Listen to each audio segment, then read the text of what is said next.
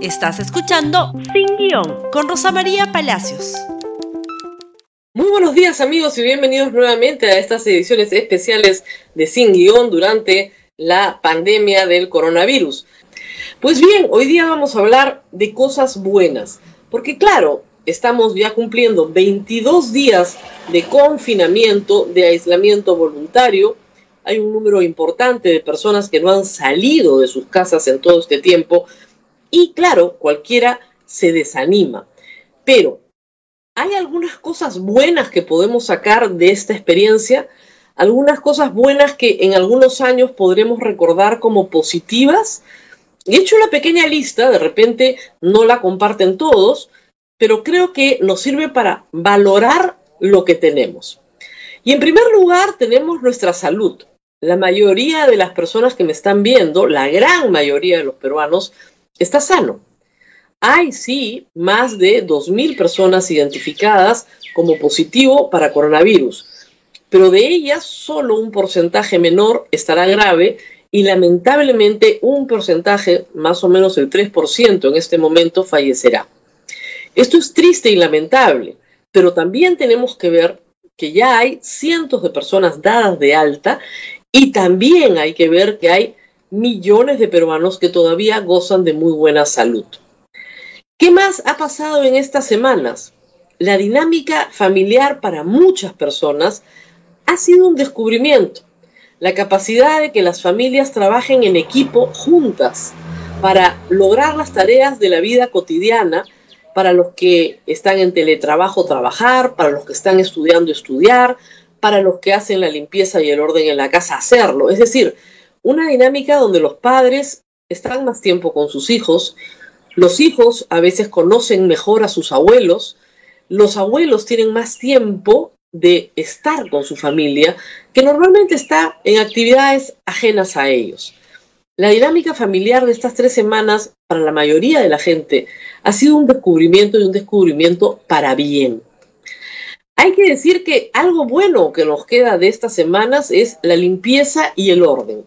Se nos ha dicho que una forma de vencer la ansiedad es mantenernos ocupados. Mantenernos ocupados significa revisar ese closet lleno de papeles viejos, hacer una limpieza de ropa que tal vez no se use, botar esos trastos que hace años que nadie usa en la cocina, revisar esos zapatos, en fin, hacer orden y limpieza, tal vez en un garaje que nadie se ha dado la molestia de revisar, o en un techo que está lleno de basura, o en cosas electrónicas que nadie usa, o en juguetes malogrados, en fin, buscar limpieza y orden. Y eso desarrolla, por cierto, nuevas habilidades. Usted no sabía que era bueno con el trapeador, tal vez usted no sabía que era bueno reparando pequeñas cosas que estaban malogradas y que nadie había reparado durante mucho tiempo. El uso de la tecnología es un descubrimiento en esta pandemia.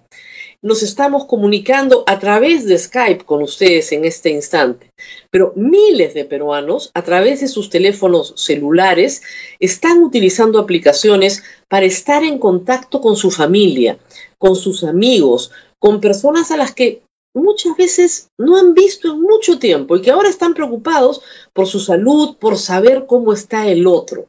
El uso de la tecnología nos ha abierto una enorme cantidad de posibilidades como vamos a ver en los próximos meses. Hay habilidades que sí tenía usted que probablemente había postergado por mucho tiempo. Mario Vargas Llosa en su columna dice que dedica 10 horas diarias a la lectura, que es lo que más le gusta hacer pero por sus compromisos internacionales, por todo lo que tiene que viajar y atender, había postergado. Pues está leyendo todas las horas del día que le gusta leer y es lo que más le place hacer. Tal vez a usted le gusta bailar, a usted le gusta cantar, le gusta tocar guitarra, le gusta hacer muchas cosas que no ha podido hacer, le gusta pintar. Y sin embargo ahora tiene un poco más de tiempo para poder hacerlo. El teletrabajo es un descubrimiento de esta pandemia. El teletrabajo fue muy despreciado en el Perú, sobreregulado. Eh, se veía con sospecha por el empleador que creía que el trabajador no iba a rendir lo que se rinde a través del teletrabajo. Se llama para esta pandemia, por si acaso, trabajo remoto, el ministerio no lo ha querido llamar igual, pero lo que demuestra es que no hay necesidad de saturar los sistemas de transporte público si hay una masa laboral que perfectamente puede trabajar desde casa y lo puede hacer muy bien, con los mismos resultados, con mayor productividad muchas veces y a veces hasta más horas al día. La enseñanza a distancia también es un reto que nos deja esta pandemia. No va a ser para siempre, tal vez no sea para todos, pero sí abre la posibilidad de que personas en un territorio tan complicado como el Perú, donde geográficamente muchos están aislados, tengan la posibilidad de acceder a enseñanza a través de la teleeducación, que también como el trabajo se encontraba bastante venido a menos y bastante desprestigiado.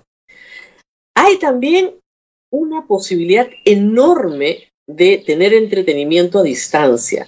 Entretenimiento caro, entretenimiento al cual la mayoría de la gente no tiene acceso, como por ejemplo escuchar un concierto de música clásica en otro país del mundo, visitar un museo en un país, en una ciudad en la que usted nunca iba a estar, acceder a conciertos gratuitos que muchos artistas están haciendo, donde tienen 100.000, 200.000 espectadores que no cabrían en un estadio.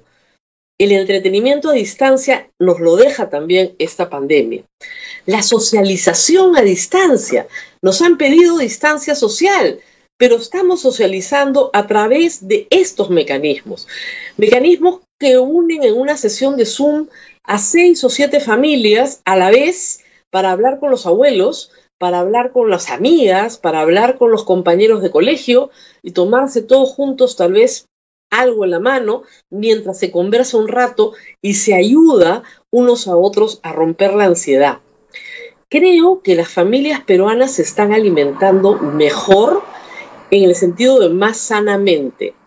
No están saliendo a comer a la calle. Menos grasa, menos azúcar, menos sal. Eso ha contribuido, creo yo, a una mejora en la dieta y creo que los muchos médicos que hacen prevención estarían muy contentos. Eso, ¿no es cierto?, ha hecho que nos enfermemos menos de otras cosas distintas durante esta pandemia. La vida sedentaria, por supuesto, no es lo mejor. Pero muchas familias han desarrollado estrategias de actividad física que nunca habían desarrollado en casa. Están bailando juntas, están haciendo ejercicios en los sótanos de los edificios, corriendo alrededor del techo para tener esa necesidad de ejercicio físico que se necesita y ayudar, por supuesto, a vencer a la ansiedad y la depresión que se unen en estas fechas el medio ambiente está muchísimo más limpio. Basta salir por la ventana y ver el cielo azul que hoy tiene la ciudad de Lima. Y también, finalmente, hemos encontrado, creo, en una vida muy agitada, donde pasamos muchas horas al día transportándonos, una pausa, un momento para meditar, para reflexionar, porque los seres humanos también tenemos una dimensión espiritual y en medio de la ansiedad y el miedo que produce, ¿no cierto?, una pandemia, de las escenas de horror que podemos ver a través de la televisión que vienen del mundo entero, podemos encontrar ese espacio para sentarnos a pensar un poco en cómo nos relacionamos con los demás, con el mundo y con nosotros mismos. Se puede hacer muchas cosas positivas con esto y tal vez saliendo de esto le prestemos más atención a nuestra salud, a nuestra salud mental, a nuestra empatía con el prójimo, al teletrabajo, a la teleenseñanza, a nuestras habilidades perdidas, al orden, a la limpieza y a muchas cosas que estaban guardadas o postergadas que ahora sí podemos hacer. No queremos que esto dure para siempre, por cierto, Hoy día va a hablar el presidente de la República. Una buena noticia, una buena noticia que hay que también dar terminando este programa, es que por fin, después de muchísimas décadas en un anhelo de la salud pública que siempre ha estado presente, el MINSA, es salud, los hospitales de las Fuerzas Armadas y Policiales y las clínicas privadas han podido trabajar juntos. Y todos juntos han logrado establecer que hay 504 camas hospitalarias con ventiladores mecánicos. Eso permite atender en un universo de 10.000 infectados juntos al 5%, que es lo que necesita normalmente ventilación mecánica. Eso es una buena noticia. Sin embargo, no sabemos si el presidente hoy hará anuncios respecto al confinamiento o a nuestra conducta después del confinamiento. El ministro de Salud nos ha dicho que vienen dos semanas muy duras porque vamos a llegar al pico de la enfermedad post cuarentena. Esperemos una explicación mayor. Hay buenas noticias en medio de todo. Yo quería resaltar lo positivo para que no decaiga el ánimo la última semana y que podamos salir de esto todos juntos para mejor, para bien. Hasta mañana. Gracias por escuchar Sin Guión con Rosa María Palacios. Suscríbete para que disfrutes más contenidos.